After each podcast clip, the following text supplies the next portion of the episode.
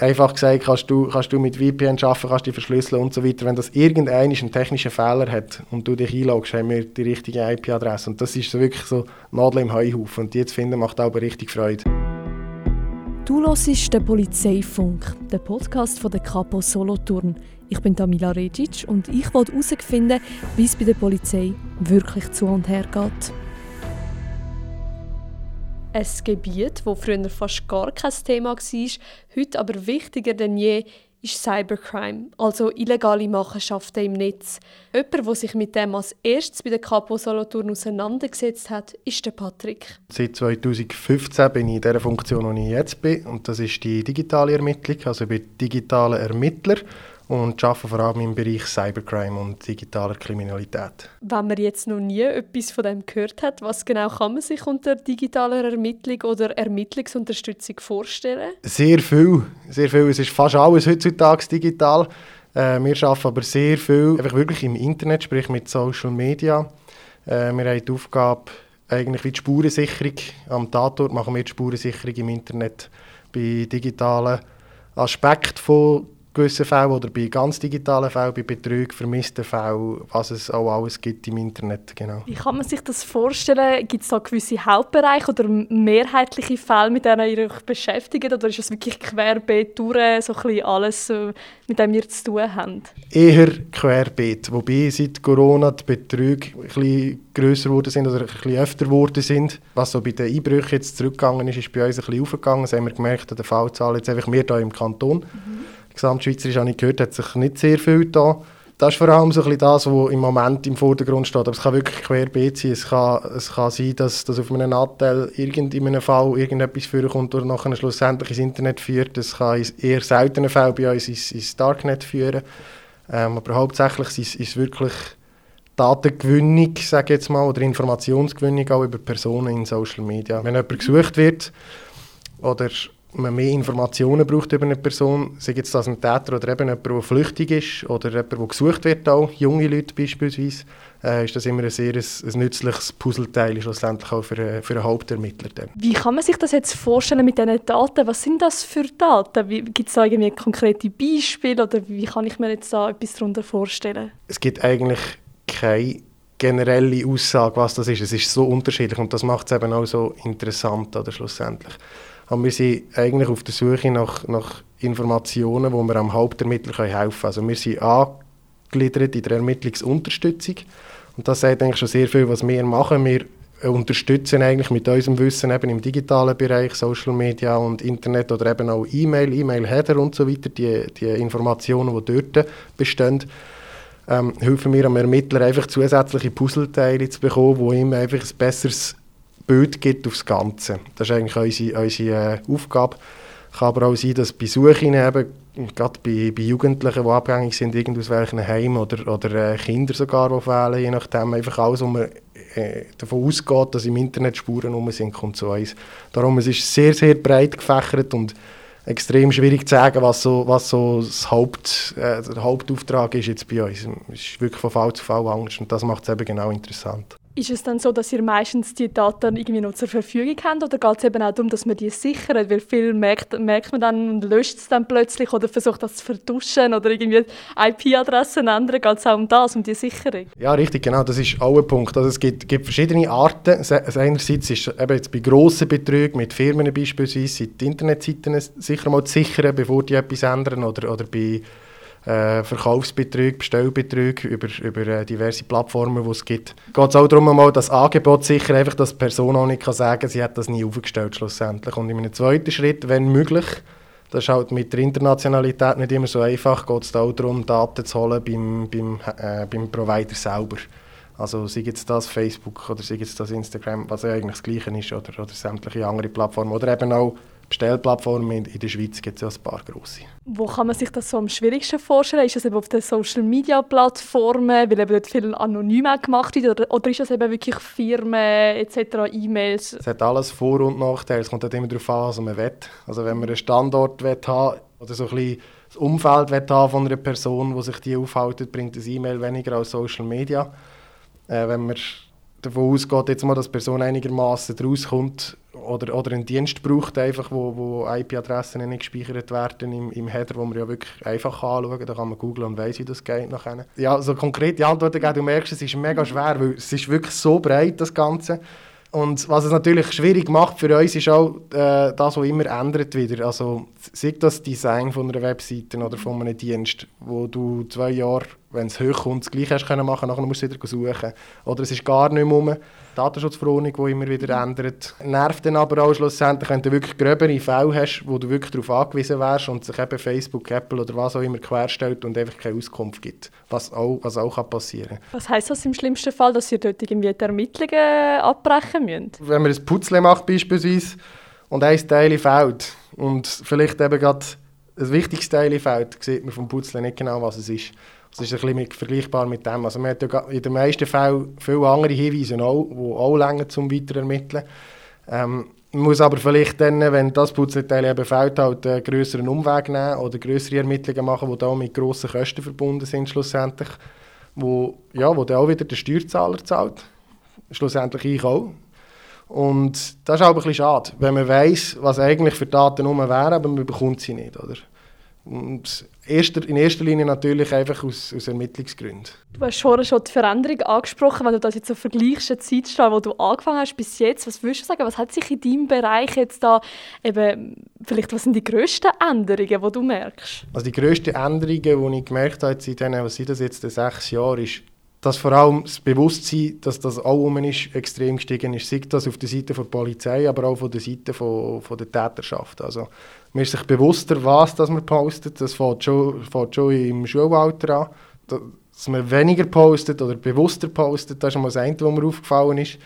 Das andere, was mir aufgefallen ist, ist eben die ganze Datenschutzverordnung. Die war ja vor sechs Jahren noch nicht, die europäische, was natürlich für uns Schweizer auch schwere Folgen hat, obwohl wir eigentlich gar nicht dabei sind. Aber es ist ja klar, dass äh, die grossen Plattformen nicht für die Schweiz eine Ausnahme machen. Also wir unterstehen jetzt auch dem, der Datenschutzverordnung von der EU. Und das hat halt einige Änderungen gebracht. Nicht nur, dass man auf jeder Seite ein Cookie muss akzeptieren muss, was wahnsinnig nervt und man es ja trotzdem muss machen, weil sonst kann man nicht lesen, das ist ein anderes Thema. Ähm, auch, auf, auch auf den Seiten halt. Es hat extrem viel geändert. Und Informationen, die man halt zum Teil bekommen hat über gewisse Tricks auch ein bisschen weit. Ich meine, wir, wir müssen auch unsere, unsere Tools haben, unsere Tricks haben, wo wir, wo wir auch zu diesen Informationen kommen auf dem legalen Weg. Ähm, wo halt dann schlussendlich irgendwann die Plattformen gemerkt haben, dass das geht und wo jetzt nicht mehr geht. Also es ist allgemein schwieriger geworden für uns, wenn einer nicht öffentlich etwas teilt, Informationen zu bekommen, ohne dass man einen Gerichtsbeschluss braucht. Wenn man sich so ein Cybercrime-Ermittler vorstellt, hat man wahrscheinlich gerade so ein Bild von jemandem, der stundenlang vor einem PC sitzt und rumtüftelt und rumküchelt. Ist das so? Stimmt das wirklich? Das ist lustig. Es hat schweizweit eine Grundausbildung gegeben in OSINF, mit dem Open Source Information. Das ist eigentlich das, was wir hauptsächlich machen. Eben wirklich die öffentlich verfügbaren Informationen zusammentragen, um ein Bild zu erstellen über eine Täterschaft. Und da hat es schweizweit eine Ausbildung gegeben und in diesem Bereich war ein Bild animiert mit einem dicken Mann an einem Pult, mit einem Kaffee, mit einem Linux-T-Shirt, völlig verschwitzt. und drei Bildschirme vorne dran. Es ist nicht ganz so, aber eigentlich machen wir logischerweise alles am Computer, weil sonst bringt das Internet nicht wahnsinnig viel. Wir müssen dort natürlich suchen und eben viel besteht viel von der Arbeit besteht auch wieder drin, herauszufinden, wie komme ich zu den Daten, die ich, die ich brauche auf, eben auf dem legalen Weg natürlich. Wir können ja vor Gericht nichts verwenden, wo wir nicht können sagen können, dass, dass, dass das äh, gesetzesgemäß äh, erhoben ist worden, was auch absolut richtig ist. Das braucht halt immer wieder ein bisschen, ein bisschen Zeit auch, also ein bisschen viel Zeit. Eben Geduld hast du vorher angesprochen, das ist ein grosser Punkt. Weil es kann sein, dass ich heute am Nachmittag etwas mache, habe einen zweiten Fall morgen und dann geht das nicht mehr. Heute am Nachmittag habe ich es in 10 Minuten gemacht, morgen brauche ich einen halben Tag, bis ich wieder herausgefunden habe, wie es geht. Oder es geht eben gar nicht mehr schlussendlich. Und das ist einerseits nervig, auf der anderen Seite ist es eben auch sehr interessant, weil man halt die Dienste wirklich bis ins Detail kennenlernt. Halt. Was ist möglich, auch für einen eigenen, für einen eigenen Gebrauch, zu wissen, was ist einfach und ohne irgendwelche Gesetze zu brechen, erhältlich über irgendeine Person. Schaust du das jetzt im Privaten, seit du die Skills hast und weißt, wie so der Dienst funktioniert, äh, tut dich das auch beeinflussen oder kannst du das absolut trennen und sagst, nein, das ist jetzt wirklich so mein Arbeitsdenken und so bin ich privat? Ist schwierig zu sagen. Ich nehme schon an, dass es mich beeinflusst. Ich habe immer schon, auch bevor ich bei der Polizei war, habe ich immer schon sehr restriktiv Sachen gepostet. Also man, man wird sich bewusster halt einfach auch wenn man, wenn man dann wirklich über, über, eine, über eine Täterschaft, eben, sei es jetzt ein Betrüger oder sei es irgend, eben, es geht ja bis zu Banküberfall und so weiter, wo, wo Daten rum sind schlussendlich, was man über diese Person alles findet, wird es einem bewusster, was man auch selber halt für Spuren hinterlässt im Internet. Das ist, das ist klar, ja. Wenn man sich jetzt die Verbrechen anschaut, dann kommt da ja nichts Neues dazu. Das sind ja auch wieder die alten Verbrechen in einem neuen Mantel. Was ist jetzt der neue Mantel? Was ist die neue Dimension, die jetzt dazugekommen ist mit dem Internet? Von der Gesetzgebung her oder von der Gesetz, wo man bricht, hat sich eigentlich nichts geändert. Es ist immer noch ein Betrug, es ist immer noch ein Diebstahl, jetzt bei Kreditkarten es ist, es ist immer noch das Gleiche, überall. Es ist einfach nicht mehr im reellen Leben, sondern halt im digitalen Leben. Aber es hat auch gleich auch überall Schnittstellen. Oder? Weil irgendwann du das Geld auch wieder holen irgendwo, irgendwann du das Zeug auch wieder kaufen oder verkaufen, das du gestohlen hast. Eben über das Internet, das geht ja zum Teil vom, vom Reellen ins Internet und wieder zurück. Also es ist einfach ein zusätzlicher Teil, sage ich jetzt mal, wo man wo man eben auch Daten findet. Also wenn es nicht um wäre, hätte man das auch nicht. Also es hat auch einen Vorteil. Obwohl es halt eben durch das, dass es sehr schnell international wird, auch sehr schnell sehr komplex wird. Das ist aber zum Glück vielfach nicht unser Problem, sondern da muss die Staatsanwaltschaft schauen, wie das rechtlich machbar ist, dass wir die Daten bekommen. Oder? Und das ist halt schwer und wechselt auch immer wieder. Gerade jetzt auch mit Amerika, je nachdem, was sie wieder für, für Vorgaben haben, äh, ändert das relativ schnell. Also es kann sein, dass wir, dass wir Daten bekommen und am nächsten Tag bekommen wir keine Daten mehr, selbst wenn die Staatsanwaltschaft Anfrage schickt. Also es kann wirklich recht problematisch sein, kann aber eben auch sehr hilfreich sein und, und von dem her gesehen sehr positiv, dass dort eigentlich wie eine neue Möglichkeit dazu ist. Es ist ja für beide Seiten eine neue Möglichkeit, einerseits für, für uns als Ermittler, andererseits auch für die Täterschaft, wobei man wirklich muss sagen, dass man als Täterschaft doch ziemlich muss daraus kommen, dass man wirklich keine Spuren mehr hinterlässt und das ist das Gute für uns in dem Sinn. Wenn du jemanden für den Job empfehlen müsstest, wer wäre das? Was müssen wir da für Skills mitnehmen? Viel Geduld, haben wir schon mal gehabt. Viel Interesse sicher auch. Auch, auch der Biss halt etwas zu ermitteln ich sage, es ist halt nicht gemacht mit einer Google-Anfrage Seite 1. Vielleicht ist es auf Google Seite 95 irgendwo, wenn überhaupt. Vielleicht ist es auf einer anderen Suchmaschine, es gibt ja viel mehr als Google. Gewisse technische Skills. Ich habe auch keine technischen Skills in dem Sinne, also ich bin weder Programmierer noch Informatiker, ich habe KV gelernt, äh, bin nachher relativ äh, früh und jung zur Polizei. Und es hilft halt einfach auch, dass, dass wir halt die Ermittler, also die Ermittlerausbildung äh, die 7W, die man immer davor hat, oder wer, was, wo, wie, die sind überall gleich, auch im Internet. Und wenn du durchhalten willst, hast, die auch können zu beantworten schlussendlich. Das ist eigentlich so ein bisschen das Hauptattribut, das man muss haben schlussendlich. Aber würdest du auch sagen, dass auch das Interesse eben um sein muss, mit dieser spezifischen Art von Materie umzugehen? Es ist ja doch nicht das Gleiche wie vor Ort oder vor uns sein. Wie siehst du das so? Ja, auf jeden Fall. Auf jeden Fall. Also blöd gesagt, wenn mir etwas aufregt, kann ich den PC abschalten und habe Ruhe. Das hat ein, Frontmitarbeiter nicht schlussendlich.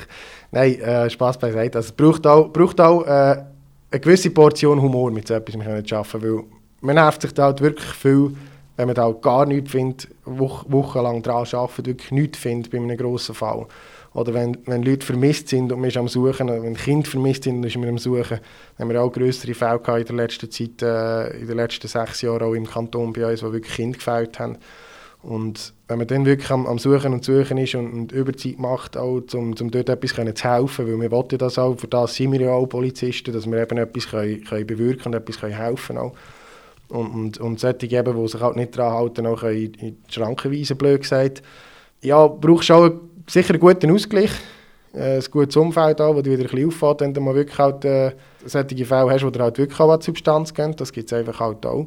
Ich meine, es gibt Bereiche im Internet, die wirklich nicht schön sind, wo wir halt auch damit zu tun haben. Ich glaube, ich muss nicht sagen, was das ich meine. Und äh, da braucht man halt einfach auch ein stabiles Umfeld und vor allem eben auch einen gewissen Humor, dass man sich auch ein bisschen distanzieren davon. Das finde ich extrem wichtig. Und wir haben in dem Sinne auch ein sehr cooles Team. Eben. Wir sind das dritte im Moment halt nur eine im Büro aus, aus gegebenen Gründen, die andere im Homeoffice, aber äh, wirklich immer im regen Kontakt täglich und, und auch mal, auch mal, eben, mal einen Witz erzählen aneinander und das einfach mal ja, nicht, nicht zu stier in dieser Sache hinein zu sein, weil ich habe das Gefühl, das ist aber allgemein in der Polizeiarbeit so, wenn du wenn die nicht ein bisschen weit davon kannst distanzieren dann wieder und, und immer daran umstudierst, dann, dann braucht dich das auf Tour extrem. Hast du für uns eine Anekdote, ein, zwei Geschichten, wo du das Gefühl hast, doch, das so zu veranschaulichen, zum Beispiel sagt das jetzt ein spektakulärer Fall oder ein Fall, wo dir geblieben ist oder wo du lange dran bist?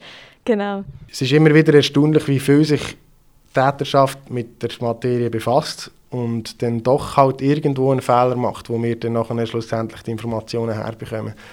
Ich meine, einfach gesagt, kannst du, kannst du mit VPN arbeiten, kannst die verschlüsseln und so weiter. Wenn das irgendeiner einen technischen Fehler hat und du dich einloggst, haben wir die richtige IP-Adresse. Und das ist so wirklich so Nadel im Heuhaufen. Und die zu finden, macht auch richtig Freude. Und dann kann es also auch sein, dass wir bei so einem grossen Fall dann, dann oben nach, nach Feierabend mal ein Bier zusammen trinken, weil wir einfach so Freude haben, dass wir den jetzt gefunden haben. Ähm, hankerum, grosse Fälle haben wir natürlich, haben wir natürlich auch gehabt. Eben einer, wo, wo gross durch die Medien ist, ist ziemlich am Anfang von meiner Zeit gewesen, der äh, zehnjährige Bub aus, aus Gunzgen, wo, wo verschwunden ist und wir dann im Deutschen wieder gefunden haben. Das äh, ja einer der grösseren Fälle gewesen, sage jetzt mal, jetzt in diesem Bereich, wo, wo ich dann auch drin war, aus dem, aus dem Grund, weil das über ein, über ein Internetforum zustande ist oder über ein Internetspiel, besser gesagt, über ein Game. Und das war ziemlich am Anfang meiner Zeit, gewesen, da bin ich noch allein gewesen. und das ist sicher ein Fall, der wird die bis Karriere nicht vergessen und zum guten Glück ja auch gut ausgegangen ist schlussendlich. Der Patrick ist nur einer von mehreren Polizisten und Polizistinnen, die ich dir in der zweiten Staffel Polizeifunk vorstelle. In der nächsten Episode geht es um die Fabienne, die auf der Fahndung schafft. Los alle Episoden vom Polizeifunk auf Spotify, Apple Podcasts oder polizeifunk.ch.